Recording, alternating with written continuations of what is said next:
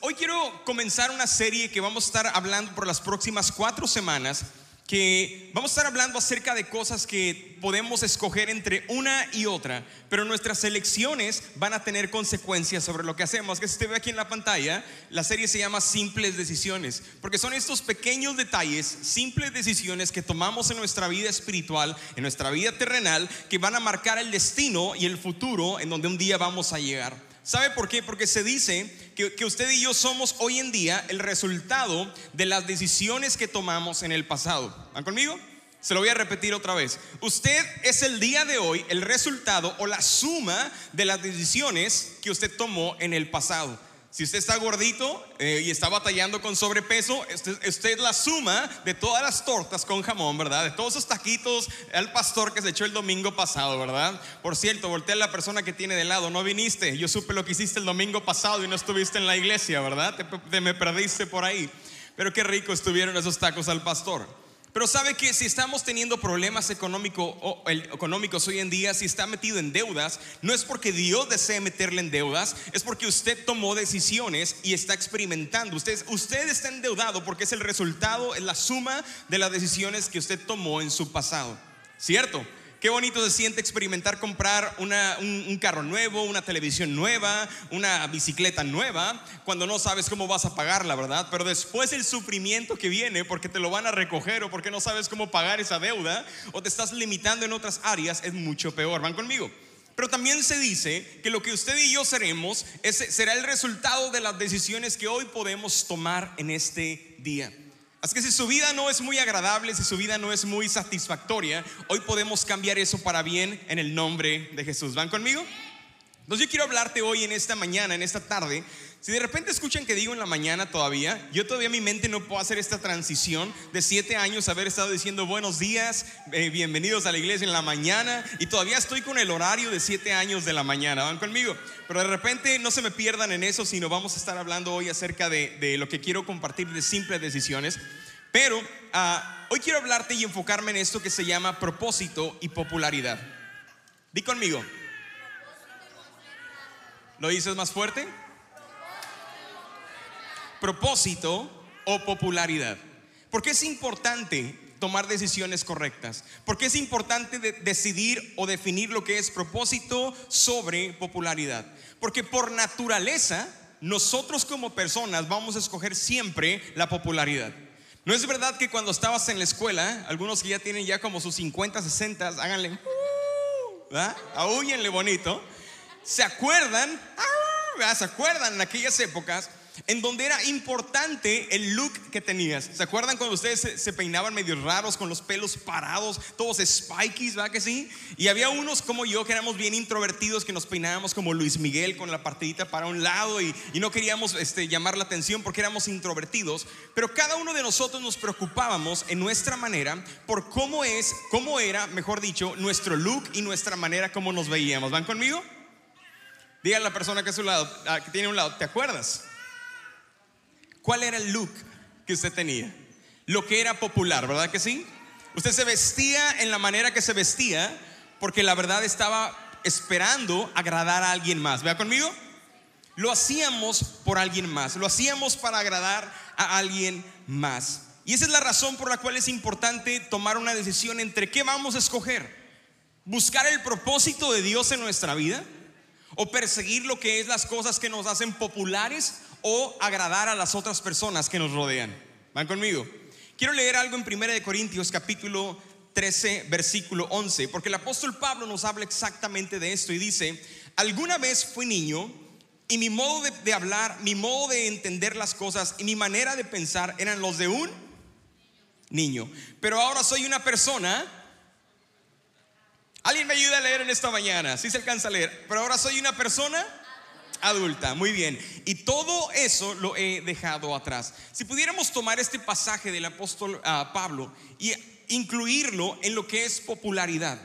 Cuando tú y yo somos niños, somos adolescentes, nos preocupa demasiado el qué dirá la gente y lo que piensa la gente de mí, ¿cierto? Venía con mi hija el otro día compartiendo en el carro, le decía, le decía, mi amor, cuando tenía tu edad, yo me acuerdo que me preocupaba tanto lo que la gente pensara, si me peinaba bien, si me peinaba de un lado, si me veía bonito, si me veía feo. Me preocupaban mis orejas grandes, mi boca grande, mis ojos grandes. Me preocupaba todo porque no me agradaba yo mismo en el espejo, ¿me entiendes? Pero llega un punto en donde te deja de preocupar lo que la gente piensa de ti. No importa si estás feo, gordito, bonito, chaparrito, alto, ojo güero o no en donde no te importa. Y sabes qué es lo importante? En mi vida, cuando yo comencé a acercarme al Señor, empecé a entender que la popularidad es pasajera. La popularidad es terrenal, sí, pero es pasajera. No va a durar para siempre. ¿Sabes por qué? Porque los amigos que tienes en middle school no van a estar contigo cuando estés el resto de tu vida teniendo problemas en tu matrimonio. Tus amigos están en high school, lo más probable es que ni siquiera tengan muchos amigos en high school o en college y no van a estar contigo cuando estés pasando problemas. Es que lo que piensen ellos de ti en ese momento no es importante. Pero hay personas que le dan más valor a la opinión de la gente, a la opinión de los demás, le dan más valor al complacer y querer agradar a otros que el querer agradar a su propio Dios. Alguien va conmigo. Así es que hoy quiero hablarte de esto porque necesitamos entender cuál es nuestro propósito. Y te voy a hablar de esta palabra que es un poco complicada, propósito. Y muchos no la entendemos y en un momento te voy a ayudar a definirla. Porque si no entendemos cuál es el propósito de nuestra vida, le vamos a dar mal uso de ella siempre. Siempre que no, sabemos cuál es el propósito de algo, terminaremos haciendo mal uso de ese algo. ¿Verdad que sí? ¿Cuántos recuerdan, sobre todo las mujeres, hace algunos cuatro años atrás, tal vez cinco años atrás, el Día de las Madres regalamos un pequeño aromatizante que mi esposa y yo compramos en, en, Bad and Body Works, aquí en el mall, y le regalamos uno a cada mamá. Me acuerdo que ese día se los regalamos, la mamá estaba, ¡ay, qué bonito y qué padre! Muchas gracias, ¿no? Y de repente una que otra mamá, ¿verdad? No voy a decir nombres porque sería exhibicionismo aquí, ¿verdad? Pero usted se va a sentir ahí como que usted fue de repente no sabían para qué era el uso de ese pequeño aromatizante. Era un aromatizante concentrado. Y usted, usted va al baño a hacer del uno y del dos, usted, usted le echa uno solo, ¡fum! fumiga toda la casa y huele rico, ¿me entiende? Se va todo aroma feo. Pero ese aromatizante no fue diseñado para echárselo en el cuerpo ni como perfume ni para respirarlo a distancia propia.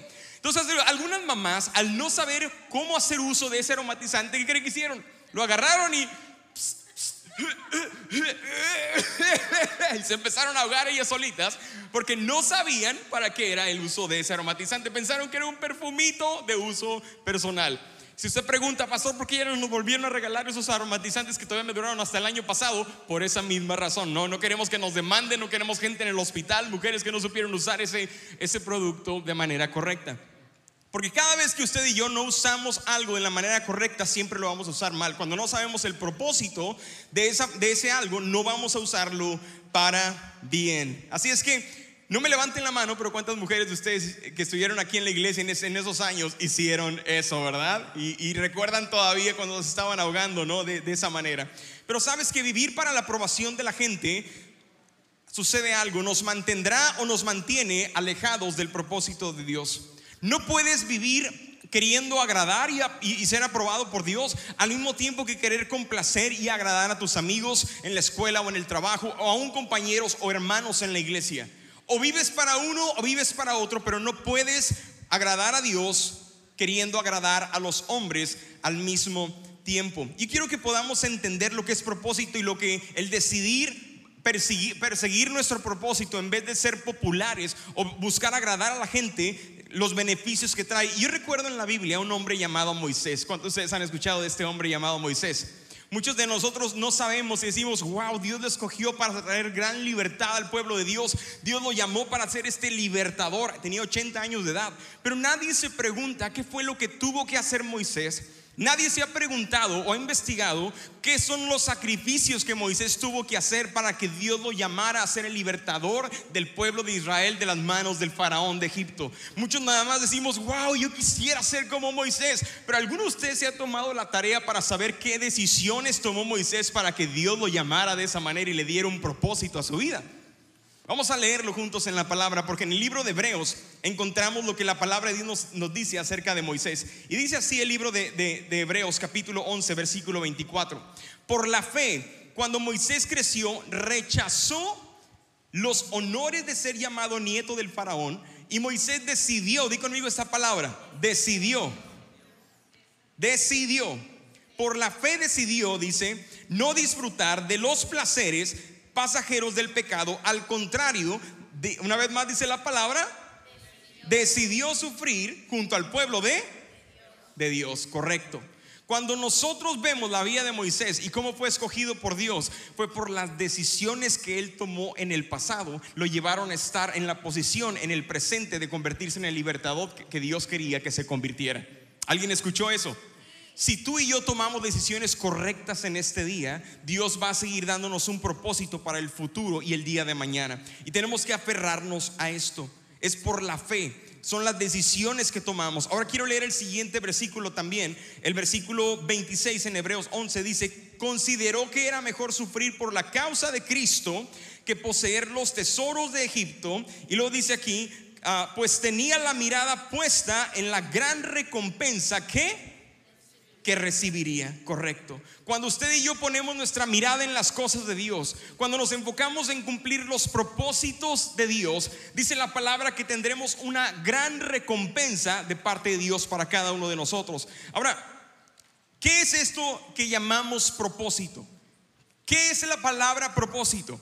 Yo no sé usted, pero cuando yo estaba pequeño, cuando estaba adolescente y joven, recuerdo que escuchaba esta palabra propósito. Tú tienes un propósito de Dios. Tú has sido escogido por Dios y el propósito para tu vida es grande. Y yo solamente llenaba mis ojos de asombro, así como que, ¿what? ¿Qué será propósito, no? Y vemos esta palabra como algo inalcanzable, ¿cierto? Vemos esta palabra como algo muy grande, como algo que no tiene forma, no tiene sentido. ¿Será que mi propósito será hacer una diferencia en este planeta, ser el siguiente hombre que traiga un cambio para la medicina? Ser el siguiente presidente de esta nación, ser alguien un profesional, tener una compañía, tener éxito. ¿Cuál será mi propósito? Y tú y yo nos enfocamos siempre en las cosas que son hasta arriba, casi casi inalcanzables en ese momento de nuestra vida, ¿cierto? Por lo tanto, yo quiero pedirte un favor. Por el resto de mi mensaje, cada vez que escuches la palabra propósito, yo quiero que te enfoques en una, una cuestión pequeña, en un propósito, ¿ok? Algo pequeñito. Porque tu propósito va a ser en un día grande, pero es a través de ser fiel en las cosas pequeñas, en cumplir en tus propósitos pequeños que Dios te pone día a día, que tú vas a llegar a alcanzar el propósito grande que Dios quiere que tengas en el futuro. ¿Qué es un propósito en este momento para ti? Por ejemplo, si tú estás en tu trabajo y de repente tu compañera de trabajo está ah, contándote un problema, no un chisme, sino un problema, tengo problemas en casa, no sé cómo resolver esta situación. Tu propósito en ese momento es dar una palabra de ánimo a esta persona, decirle que Dios puede cambiar su situación como cambió tu vida también. ¿Me están entendiendo? Si tú estás en, la escuela, jóvenes están en su escuela y de repente tus amigos de, de la escuela están haciendo fiesta, están tomando, están fumando, están haciendo drogas, tu propósito es no participar con ellos porque tú fuiste llamado a hacer algo distinto de parte de Dios. Fuiste llamado a apartarte en santidad para Dios y no participar de esas cosas. Tu propósito es mantenerte en santidad. ¿Alguien va conmigo todavía? Entonces la palabra propósito puede ser muy grande, pero todos los días Dios tiene un propósito para ti. Puede que esa semana Dios ponga en tu corazón el que alguien tiene una necesidad económica, alguien en la familia, alguien en tu trabajo, alguien en, la vecindad donde vives en la iglesia, no tiene que comer y tú tienes en abundancia. Dios te bendijo de una manera increíble que puedes comprar cinco despensas sin problema. Y tu propósito en ese momento va a ser suplir la necesidad de este hermano o de esta hermana que tiene necesidad de alimento. Son propósitos pequeños, son las pequeñas acciones las que le dan forma y nos hacen ser fieles en las pocas cosas para un día tener el propósito mayor que Dios tiene para nosotros, en lo que un día nos convertiremos. ¿Van conmigo? Así es que, ¿qué es el propósito de Dios para ti en este momento? ¿Qué es lo que Dios te está pidiendo que hagas en esta situación actual? Te está pidiendo que des algo, que sacrifiques algo. Te está pidiendo que hables a alguien, que comiences a servir en tu iglesia local, que comiences a hacer cosas distintas a las que habías hecho en el pasado. ¿Qué es lo que Dios te ha estado pidiendo en este momento que nos rehusamos a darle a Dios? ¿Qué es el propósito de Dios para tu vida en este momento? Porque cada uno es diferente. ¿Van conmigo? Quiero contarte un momentito nada más para que sepan a qué me refiero. Yo no comencé siendo pastor nada más porque sí. Yo comencé yendo a la iglesia con mis padres, yo no me acuerdo, yo tuve que preguntarle a mi mamá, mamá, ¿desde cuándo me llevas a la iglesia, no? Porque mi, papá me decía desde chiquitillo, casi tú naciste en la iglesia, y yo imaginaba así como que literalmente me, parieron ahí en el altar o cómo estaba eso, ¿no? Entonces ya de niño le pregunté y mis padres se convirtieron al Señor y mis padres empezaron a congregarse fielmente aproximadamente cuando ah, nosotros teníamos como dos años de edad.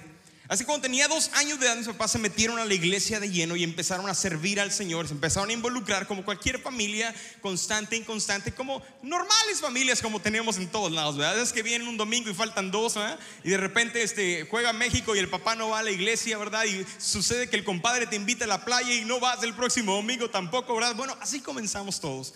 De repente siendo fieles, de repente no tanto, pero comenzamos sirviendo al Señor. ¿Qué es el propósito? ¿Por qué razón yo estoy aquí en este momento como pastor? Yo nunca soñé terminar en este lugar, nunca pensé que Dios me hubiera ah, ah, llamado a ser pastor, honestamente, porque no sabía ni cómo funcionaba eso. Pero te explico. Cuando tenía aproximadamente 15 años de edad, yo recuerdo que Dios empezó a poner un deseo en mi corazón en esa edad de adolescencia de buscarle y servirle a Él. Así es que mis padres fueron un instrumento clave para presentarme al Espíritu Santo. Yo comencé a tener una relación con Dios, una relación con el Espíritu Santo. Me encerraba en mi cuarto, me encerraba en mi recámara y yo empecé a decirle, Señor, nos vemos a las 9 de la noche. Yo hacía citas con el Espíritu Santo a mis 15 años.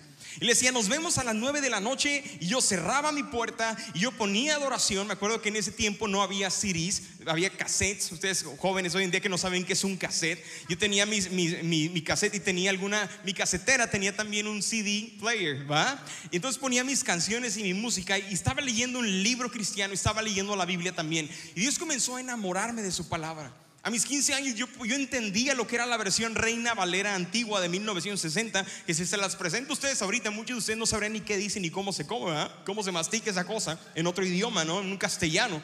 Pero era la Biblia que teníamos. Y sabes, Dios comenzó a poner este deseo en mí de servirle a Él. Todo comienza por un deseo. En mi tiempo, mi propósito era ese deseo que comenzó a nacer en mí de servir al Señor. Y sabes, Dios puso este, esta inclinación por la música. En mis tiempos sonaba un grupo que se llamaba Maná. ¿Cuántos recuerdan a? ¿No? ¿Verdad? Y yo, me acuerdo que tocaba en mi, eh, en mi, mente las canciones, las cantaba. Mis amigos en la escuela me regalaban discos a escondidas que no me cachara mi mamá, porque yo tenía una mamá que me quemaba los discos, ¿no? Es brujería, pum, les echaba gasolina los prendía, ¿no? Y me decía que los tirara, ¿no?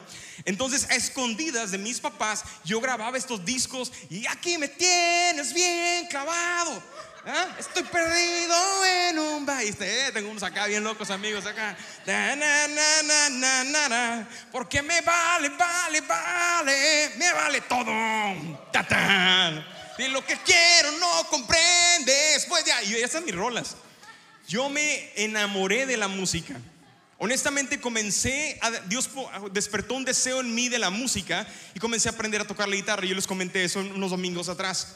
Entonces, mi llamado en ese tiempo fue enfocarme en la música y me enfoqué en la música. Recuerdo que trabajé, me había comprado un videojuego, vendí mi videojuego, mi papá me ayudó a comprar con lo que vendí del, videojuego una guitarra eléctrica y empecé a tocar la guitarra eléctrica en la escuela, eh, perdón, en la iglesia. Yo no sabía que Dios me iba a llamar, a qué Dios me iba a llamar cuando yo soy fiel en ese propósito.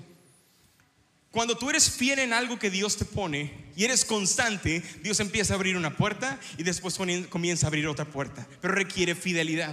Recuerdo cuando tenía 17 años, ya era más diestro en la, en la guitarra. Tomé la decisión de ponerle pausa a mis estudios universitarios y de irme al instituto bíblico. Recuerdo cuando estábamos ya en el instituto bíblico, de repente llega el director de la escuela y dice, necesitamos un músico, alguien que sepa tocar la guitarra, alguien sabe tocar la guitarra. Yo era bien chiviado, recuerdan que yo me peinaba como Luis Miguel, yo era bien cohibido, yo no era los alocados. Entonces, un amigo tuvo que levantarme la mano, no sé si fue mi hermana, alguien así como que la manita así, y me dicen, me dice, ¿tú tocas la guitarra? Más o menos le digo, pues ya tenía dos años tocando en la iglesia, pero como era tan chiviado, tan tímido y cohibido, más o menos. Entonces me dice, o tocas o no tocas. Y de repente un amigo dice, sí toca, véngase para acá. Y me ponen al frente de la guitarra.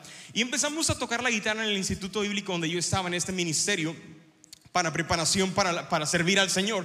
Y recuerdo mientras estaba siendo fiel ahí, pasa el pastor, uno de los pastores de la iglesia, el pastor Chris Richards, estaba buscando un músico, un guitarrista que le hace falta para ir a una gira por varios este, estados de México y parte de Estados Unidos y necesitaba un guitarrista. Así es que entra por el lagar, entra, que era el instituto que se llamaba, eh, así se llamaba cuando yo estaba en ese lugar, el instituto bíblico, y pasa y dice, ese toca la guitarra, ¿verdad? Y dice, ¿me lo puedes prestar para que se vaya a una gira conmigo? Le dice al, director de, la escuela eh, donde estaba yo. Entonces hablan conmigo, me dicen, Robin, el pastor Chris te quiere para una gira, ¿te vas? Y yo, ¿cuánto me van a pagar? No? No, yo no sabía ni que me pagaban, ¿no? Entonces yo decidí aceptar y me dieron un CD de las canciones que habían grabado y yo tenía una semana para sacar las 10 canciones o 12 canciones que íbamos a tocar en toda la gira. Jamás había escuchado la canción que ellos iban a tocar, no sabía ni en qué acordes estaban. No existía YouTube, no existían redes sociales, no tenía amigos músicos, era puro talento y escuchar y practicar y practicar. Y recuerdo que por esos 7 días escuché el CD, me aprendí las canciones y me fui en mi primer gira Estados Unidos, recuerdo que fuimos a San Diego, fuimos a Denver, fuimos a, lo que es este Arizona, cruzamos a Baja California, estuvimos en Mexicali, estuvimos en Ensenada, comí tacos al pastor, digo tacos este, de pescado, ustedes conocen Ensenada, y estuvimos en diferentes ciudades, un día a la vez. Dios me fue abriendo puertas una a una cuando tú eres fiel y te enfocas en el propósito que Dios tiene para ti. Jóvenes, ¿dónde están mis jóvenes? ¿Qué es el propósito de Dios para tu vida en ese tiempo? Créeme que jugar PlayStation de 7 de la mañana a 7 de la, de la noche no es tu propósito de Dios para este tiempo en vacaciones. ¿Qué es el propósito de Dios para este tiempo? Créeme que estar sentado en Netflix viendo tres temporadas seguidas de sol a sol y que te llegue el recibo del internet diciéndote que te acabaste tu, tu, internet porque tus hijos están sentados en Netflix todo el día y hasta las 4 de la mañana, toda la noche, no es el propósito de Dios para ti en este momento. En mis tiempos no existía eso. Y te digo algo, hay cosas que suceden cuando te enfocas en el propósito de Dios. Ayúdenme y recuérdenme de terminar de contar mi historia, porque la vez pasada se me olvidó contarles el final. Nada más les comiento el principio y los dejo picados. Y de repente dice mi esposa, no nos contaste el final, ¿cómo se acabó la historia? ¿No? Entonces espero no hacerme bolas hoy recuérdenme, por favor. Aquí tengo a mi esposa, es que sé que me va, me va a ayudar a recordar. ¿Sabes por qué? Porque tener un propósito de Dios en el cual yo estoy enfocado me va a ayudar a lo siguiente. Si te gusta tomar notas, te voy a dar tres cosas que te ayudan a tener un propósito y enfocarte en el propósito de Dios para tu vida. Y el número uno es tener propósito disminuye las distracciones. Yo recuerdo que yo quería ser el mejor músico, el mejor guitarrista de mi tiempo en ese, en ese momento. Me, acuerdo que me dedicaba a practicar. No fue la primera gira, después al otro mes me invitaron a otra gira diferente, me tocó viajar. Conozco el 70% de mi país, México, la República Mexicana, viajando de lugar en lugar. Dios me permitió conocer iglesias, diversidad de iglesias, diversidad de ministerios, lugares en la sierra, personas sin zapatos, descalzos, personas con iglesias acá con anillos de oro en las iglesias más grandes, ¿no? Todo a todo, iglesias chiquitas. Íbamos a tocar a conferencias donde había seis mil personas en ese lugar, pero también tocábamos en lugares donde había 50, donde había 20 líderes reunidos. Y Dios me formó a mí en ese lugar carácter, porque estaba enfocado en mi propósito. Recuerdo cuando llegábamos a una ciudad y el grupo había sacado una canción nueva, yo era el nuevo. El grupo se iba, recuerdo que una vez llevamos, esa vez que llegamos a, San Diego, imagínense ver la ciudad de San Diego por primera vez, era muy bonito, iban a ir a la playa y yo tomé la decisión de quedarme porque en la noche íbamos a tocar una canción en donde yo pensaba, eh, yo tocaba la guitarra empezando esa canción y yo terminaba en medio de, de la canción haciendo un solo en la guitarra que todavía no dominaba. Y tomé la decisión de quedarme no, no irme a disfrutar del placer sano porque íbamos sanamente a comer a la orilla de la playa, a conocer y me tuve que quedar practicando. ¿Sabes que eso llegó a suceder? Recuerdo que un, día, muchos años después, llegó un primo que se había graduado de Cristo para las Naciones y pasó por Ciudad Juárez, conoció varias iglesias y le dice, oye, ¿tú conoces al guitarrista de la iglesia donde sirve? Se llama Vino Nuevo la iglesia. Dice, es el mejor guitarrista de toda la ciudad. Y mi primo se queda como que, ¡Ah! hagan conmigo así de tres, una, dos, tres. No, pero háganlo bien, oigan. Una, dos, tres. Así le hizo mi primo. Dijo, mi primo Robin es el mejor guitarrista de la ciudad. Yo no lo decía, yo ni sabía que la gente pensaba eso de mí. Pero cuando te enfocas en el propósito que Dios te ha llamado y eres fiel, día tras día tras día, Dios te llega a abrir puertas. ¿Sabes qué fue el tocar la guitarra que me evitó distraerme de meterme en rollos como pecados, de irme a fiestas con amigos. Mi trabajo, yo salía de mi trabajo de la iglesia a las 6 de la tarde yo comenzaba mi práctica de música a las 7. Tenía una hora para divertirme o para comer. ¿Qué creen que escogía? Comer. Entonces, hay menos distracciones cuando estás enfocado en un propósito de Dios. Y tiene que ser un propósito de Dios en tu vida. Los propósitos de Dios nunca te van a apartar de Él. Los propósitos de Dios nunca te van a alejar de su iglesia. Si tú piensas que estás enfocado en un propósito, yo voy a hacer esto, yo voy a hacer lo otro, y voy a ser el más grande, y terminas sin Dios, Dios nunca estuvo ahí y Dios nunca te dijo que hicieras eso. Dios nunca te va a dar algo para que termine su bendición sacándote de la bendición de Él, sacándote de su iglesia. Es que tener propósito disminuye nuestras distracciones. Y en la Biblia encuentro un hombre llamado Nehemías que tenía tanto trabajo que hacer. Algunos de ustedes han leído de Nehemías, estoy seguro, más de uno. Y Nehemías está enfocado en una obra de reconstruir la ciudad de Jerusalén y sus murallas que habían sido destruidas. Por muchos años, por muchas décadas, estaba destruida esta ciudad. Y Dios lo llama Nehemías a ser el hombre que va a reconstruir. Y empiezan a reconstruir las, las, murallas, empiezan a trabajar en los muros. Y cuando empiezan a terminar, los enemigos de Israel, los enemigos de Jerusalén, se convirtieron en, enemigos de Nehemías. Y tenía tres archirrequentre contra enemigos de Nehemías que querían acabar con su vida. Y no querían que Jerusalén terminara la obra, no querían verte a ti prosperar, no querían ver que Dios te levantara, porque ellos querían seguir poniendo el pie encima de ti, querían dominarte, querían controlarte, pero Dios quería hacerte libre, ¿me entiendes? Dios quería hacerlos libres a ellos. Y cuando Nehemías está por terminar, esos tres enemigos le mandan una invitación muy bonita. Queremos hacer una party. Va a estar tocando el DJ, este, el, DJ y el picudo, ¿no? Ahí en la fiesta. Y va a estar tocando ahí el DJ con la banda. Va a estar, el grupo Bronco. Va, a estar ahí los Tigres del Norte. Vamos a invitar a todos. Va a estar Ariana Grande, que cumplió años recientemente, ¿va? Va a estar ahí la, la, crema innata de los artistas y queremos darte una mesa de honor, Nehemías. La invitación así era. Lo que Nehemías no sabía era que ellos tramaban hacerle daño, querían quitarle la vida porque él era el que dirigía la obra. Y cuando tú estás enfocado en un propósito de Dios, estar enfocado en un propósito de Dios elimina tus distracciones. Fíjate lo que dice la palabra en Nehemías 6, versículo 3. De modo que respondí con el siguiente mensaje, estoy, en otras palabras, tengo un propósito. ¿Van conmigo? En una gran tarea, así que no puedo ir. ¿Por qué habría de dejar el trabajo para ir a encontrarme con ustedes? Cuatro veces me enviaron el mismo mensaje y cada vez les respondí lo, lo mismo. Estoy enfocado en una gran tarea. Si tú no tienes un propósito de Dios en tu vida, con razón. Dile al que tienes a un lado en inglés, no wonder.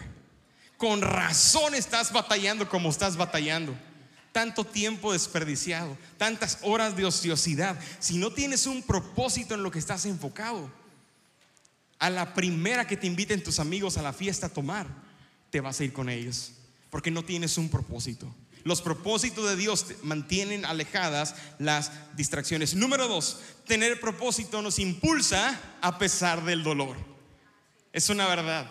Sabes, hace varios años atrás, yo creo que mi esposa y yo, yo tendría algunos 23 años. Después que usted comienza a comer bien rico, ¿verdad? Nos sabíamos, eh, me, acuerdo, les comparto mi historia, el, haber tocado la guitarra me llevó a, que me invitaran a servir en una iglesia, en una misión en, Puebla, en una ciudad llamada Teciutlán, Puebla, donde mi esposa y yo dedicamos nuestra vida casi por ocho años allí sirviendo al Señor en lo alto de la sierra eh, sur de Puebla.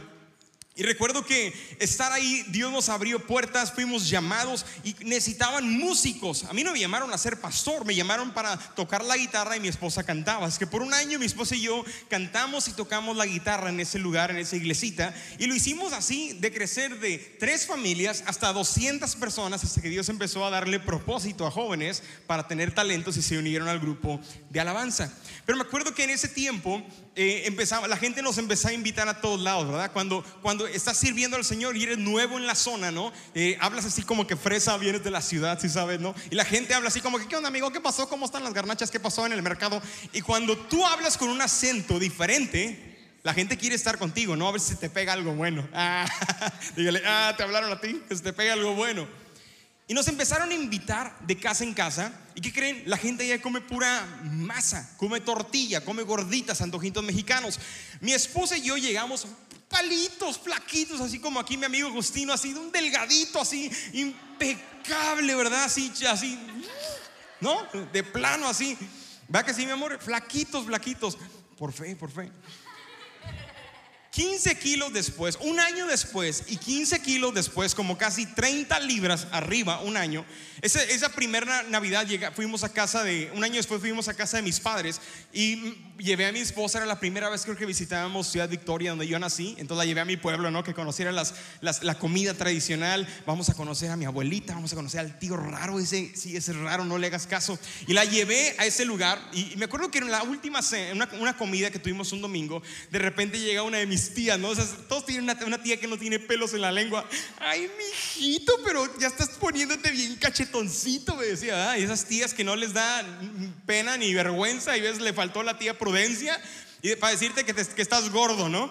Yo no le hice caso porque mi mamá me dijo lo mismo, pero mi mamá me ama. Así es que no, mi mamá, mi mamá me dijo cachetoncito es por amor, por ternura. Después viene la tía que me dice cachetón. Después dice, vamos con mi abuelita. Me dice, ay, mijito, te ves bien repuestito. Y ahí me hizo clic en mi mente. Dije, tres personas me dijeron que estoy gordo en dos días. Entonces lo que hice fue, fui a la tienda de la ciudad, a un, a un lugar comercial donde tienen básculas. Yo no había pesado en más de un año atrás. Yo pensé que los pantalones se me estaban haciendo chiquitos por causa de la humedad en el lugar donde estábamos. Yo pensé que la marca roja del pantalón era porque se me estaban encogiendo y no te das cuenta, es en serio, no te das cuenta. Yo no, yo no les miento, es verdad. No pones atención en lo que comes cuando hasta que ya es demasiado tarde y ya estás en, en, qué talla eres, no? Yo era talla 28 en ese tiempo y seguía usando pantalones 28 cuando ya mi talla era 31 rojo, ¿no? Porque el rojo del pantalón ya te queda marcado en la cintura. Y recuerdo que voy y me peso y pesaba 15 kilos más de la última vez que me pesé hace más de un año. Y dije, con razón me veo como me veo, con razón me siento como me siento y con razón la gente dice que estoy. Estoy gordito. Mi esposa y yo nos pusimos a dieta y nos propusimos. ¿Y sabes por qué tener un propósito te impulsa a pesar de dolor? ¿Cuántos saben que es placentero ganar peso? No se hagan, es, increíble. ¿A cuántos ir a restaurantes, comer golosinas, comer nieves dulces? Es placer, lo disfrutas. Dale, pásame otra y se me acabó y quieres más, sí. Y no duele, ¿verdad que no? Hey, subir de peso, ¿duele o no duele? A mí me duele el bolsillo cuando mis hijos me piden nieve cada semana. Es lo único que me duele. Pero no duele al cuerpo subir de peso. Ah, pero ponte a bajar de peso. Duele. Cuando tú tienes un propósito, lo vas a terminar a pesar del dolor. Mi esposo y yo nos pusimos en una dieta estricta de carbohidratos, leímos un libro, nos informamos cómo funciona nuestra salud. En tres meses perdí 15 kilos, imagínense eso. En tres meses mi, esposa perdió cerca de 20 ah, libras aproximadamente en tres meses. Y recuerdo que sí fue dificilísimo el ver a mis amigos comer nieves, comer antojitos mexicanos, comer... Eh, ¿ah? Comer las famosas garnachitas que le llaman allá, que son antojitos mexicanos, comer dulces y nosotros tapándote la boca. Pero sabes que tener un propósito nos impulsa a pesar del dolor. La razón por la cual estamos como pastores enfocados en el futuro, a pesar del dolor de tener una iglesia, porque duele, las, hay, ovejas mordelonas, yo tengo los, las, aquí bien mordidas las, las, las, las orillitas del pantalón, porque por eso me compro pantalones, porque hay ovejas que muerden. Entonces, a pesar del dolor, cuando tienes un propósito, Dios te impulsa a través del dolor. Fíjate lo que dice Romanos, el apóstol Pablo dice, pero también nos alegra tener que sufrir, porque sabemos que así aprenderemos a soportar el sufrimiento y si aprendemos a soportarlo, seremos aprobados por... Te asombraría saber, y quiero ir terminando, te asombraría saber que el propósito de Dios para tu vida te va a ayudar a disminuir distracciones, pero también te va a ayudar y te va a impulsar a pesar del dolor que estés experimentando en tu familia. Yo conté algo chistoso, pero tal vez el dolor que está experimentando cada uno de ustedes en su vida no tiene nada de gracia. Tal vez el perder a un miembro de la familia, el perder trabajo, el no saber el futuro, no saber si llegando a casa vas a tener a tu esposa, tu esposo ahí, no saber si vas a poder restaurar la relación con tus padres o tus hijos, eso duele. Pero cuando tienes un propósito en Dios, Dios te impulsa a seguir adelante a pesar del dolor. Pero lo que me sorprende del apóstol Pablo en este pasaje es que dice, tenemos que sufrir porque así aprendemos. ¿Qué es lo que Dios quiere que aprendamos? Aprendamos a tener paciencia, a ser perseverancia, perseverantes, porque la perseverancia nos lleva a tener esperanza en que Dios nos va a sacar de la situación. Y dice el versículo, si aprendemos a qué? Y si aprendemos a soportarlo, a soportar qué iglesia? El sufrimiento, seremos aprobados por Dios. Ay, entonces yo ando de llorón. es que me duele, es que me hicieron, es que me dijeron, es que me voy, y es que me hicieron, y es que me dolieron. Entonces soy aprobado por Dios. ¿Ah? No, por supuesto que no. Totalmente reprobado. Porque lo único que te lleva a estar aprobado por Dios es cuando después de sufrir pasaste la prueba y no hablaste mal de nadie. Es que me hizo, es que esa mujer siempre me hace lo mismo vas a volver a reprobar. Tienes que soportar. Ponle el nombre a esa mujer. Esa mujer se llama, ese hombre se llama sufrimiento. Y solo aprobado por Dios saldremos si aprendemos a soportar el dolor. Ahora nuestra lucha no es contra personas, es contra espíritus y potestades de maldad, pero es algo que tenemos que tener en cuenta. Y último punto, tener propósito nos capacita para agradar a Dios. Cuando estás enfocado en un propósito, te prepara, te capacita, te da la fuerza, te da el poder, te da la energía, te enfoca, te da la visión para agradar solamente a Dios. Mi esposa y yo vivimos bajo este principio y esperamos criar a nuestros hijos de la misma manera. Nuestro único deseo, familia, es poder agradar a Dios. Hemos tomado decisiones en donde hemos perdido amistades, hemos perdido familias, conocidos, nunca más hemos vuelto a verlos porque preferimos agradar al Señor. Pero es que una no es ninguna, Robin, ¿qué va a pasar? Y le dices que no y los pierdes como amigos. Porque vivimos bajo este principio debemos vivir amando al Señor y debemos vivir siempre queriendo agradar al Señor. Porque te digo algo, si no persigues el propósito de Dios en tu vida, te perderás persiguiendo el propósito del mundo. Y créeme que Satanás tiene muchos propósitos para ti. Satanás tiene un plan para ti. Hace muchos años me tocó, eh, junto con un grupo de pastores, echar fuera de, a un espíritu de la vida de un muchacho. Y, al último que ese espíritu salió, porque era un espíritu territorial que estaba en esa casa y en esa familia, porque habían hecho una maldición. La mamá había ido con un curandero y había hecho un ritual satánico sin ella saberlo. Y abrió una puerta a Satanás para que tuviera control sobre sus hijos, porque había pecado sexual involucrado en la familia. Recuerdo que este demonio no quería salir. Y cuando salió, el demonio dio una advertencia y dijo, me voy, pero era un viernes. Y dijo, el lunes yo regreso a la vida de este muchacho porque yo tengo un propósito para él. Me es importante. Satanás sabe que tú tienes un propósito de parte de Dios y no descansa hasta verte destruido y no cumplirlo en tu vida. Se pueden poner de pie en su lugar, por favor.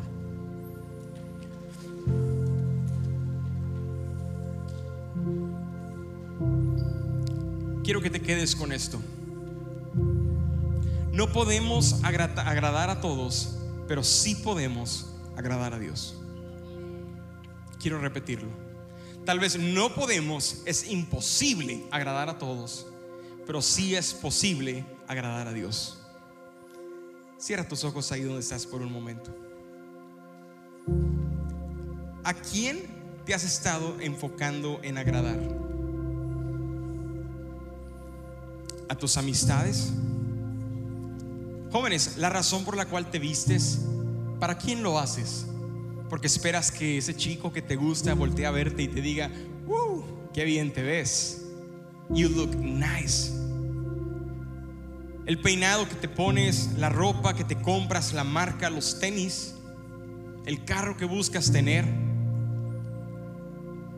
Bendíceme con un BMW porque mis amigas van a pensar que yo también encajo con ellas. ¿Para qué quieres tener marcas, lujos? ¿Para agradar a quién? Porque la última vez que chequé la Biblia solamente puedes agradar uno a la vez. O agradas a Dios o agradas a los hombres, pero no puedes agradar a los dos al mismo tiempo. Y muchos en esta tarde han estado agradando a hombres Y esa es la razón por la cual te desilusionas una tras otra. Esa es la razón por la cual te ofendes y terminas lastimado una tras otra. Porque comienzas queriendo agradar al Señor, sí, porque eres cristiano, porque vas a una iglesia, pero terminas enfocado en agradar a esa persona.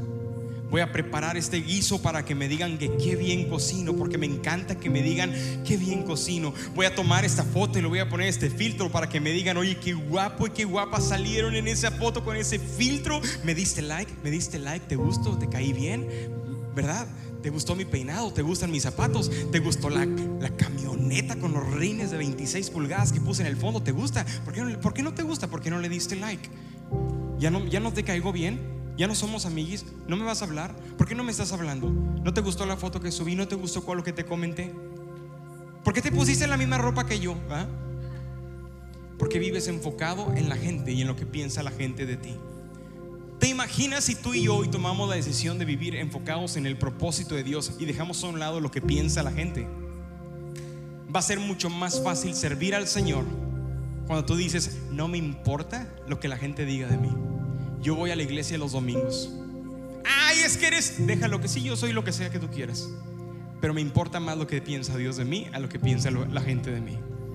Es una decisión que tenemos que tomar. Así es que sí podemos agradar a Dios. Los propósitos de Dios nunca nos alejan de Él. Y quiero que tengas esto. Sé fiel en tu propósito actual. Sé fiel. Lo que sea que Dios esté poniendo a hacer en este momento. Te presentó una oportunidad en tu trabajo, sé fiel ahí. Te presentó una oportunidad de servir en tu iglesia, sé fiel ahí. Estás buscando restaurar tu relación con tu esposa, sé fiel en esa área. Pero ¿cuántos años, pastor? El que poco a poco es fiel. Dice la palabra, si en lo poco has sido fiel, en lo mucho te pondré, nos dice el Señor. Yo no terminé siendo un pastor porque me preparé para ser pastor. Dios me escogió y me llamó a ser pastor porque yo decidí enfocarme en mi propósito, que en aquel tiempo era dejar las fiestas, era aprender a tocar el instrumento, decir sí cuando me decían necesitamos alguien que toque en la iglesia, pero el cine, pero los amigos, y yo tener que quedarme práctica tras práctica. Ese carácter que fue formado en mí el siempre estar dispuesto a servir al Señor, estar allí, hacer acto de presencia. Servir al Señor en lugares donde no conocíamos, dejar la comodidad de la ciudad para irnos a un lugar más, más incómodo, más frío, más húmedo. Pero sabes que cuando Dios ve el corazón, mi hijo está enfocado en un propósito. Mi hijo está enfocado en un propósito. Allá yo llamé a este y me dijo que no, pero este está disponible y él me está diciendo que sí. Esa es mi historia. Esa es nuestra historia de mi esposa y mía, de nuestra familia, pero esa puede ser tu historia también.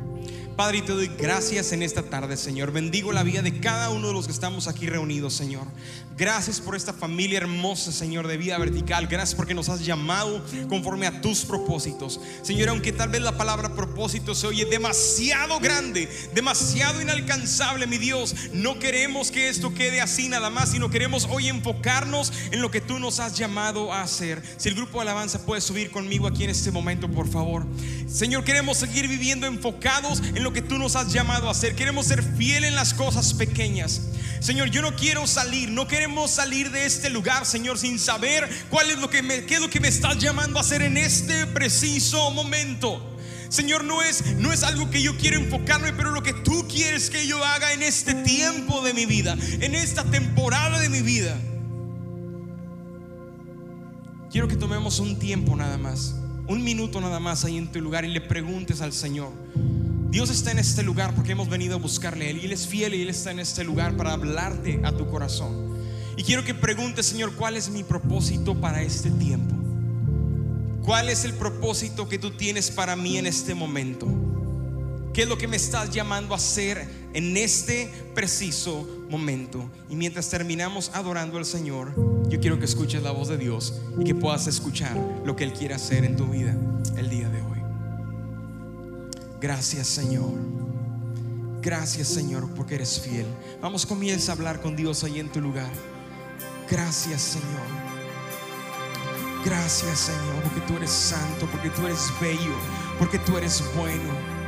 porque no hay nadie como tú, mi Dios, porque eres increíble. Santo como tú no hay nadie, Dios incomparable.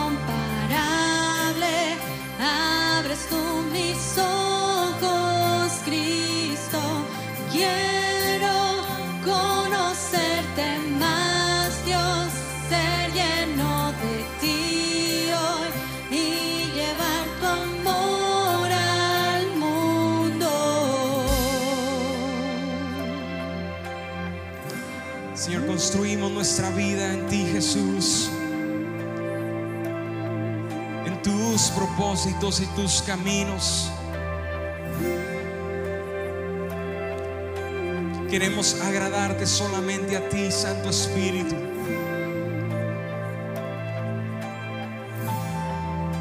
Vamos, dile ahí en tu lugar.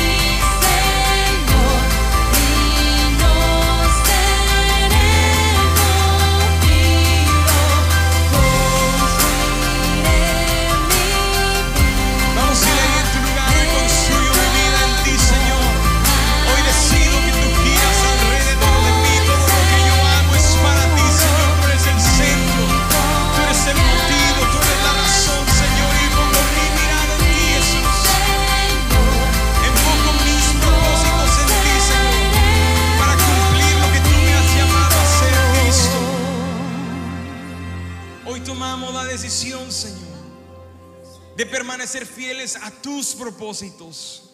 Señor, y te pedimos hoy, aléjanos de todo aquello que nos separa de ti. Señor, aléjanos de todo aquello que está rompiendo tus planes sobre nuestra vida. Tú eres el arquitecto, Señor, de nuestras vidas. Tú has visto el principio y conoces el final. Y si hay algo en nuestra vida, ya sea trabajo, ya sea personas, ya sea circunstancias, situaciones, o un enfoque, una visión incorrecta en mi vida, Señor, quítala de mí.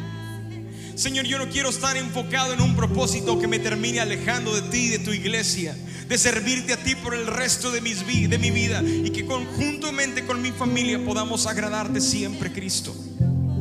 Te damos gracias, mi Dios. Yo bendigo cada familia en esta tarde en el nombre de Cristo Jesús. Y todos decimos, amén. Amén. Te damos gracias, Señor.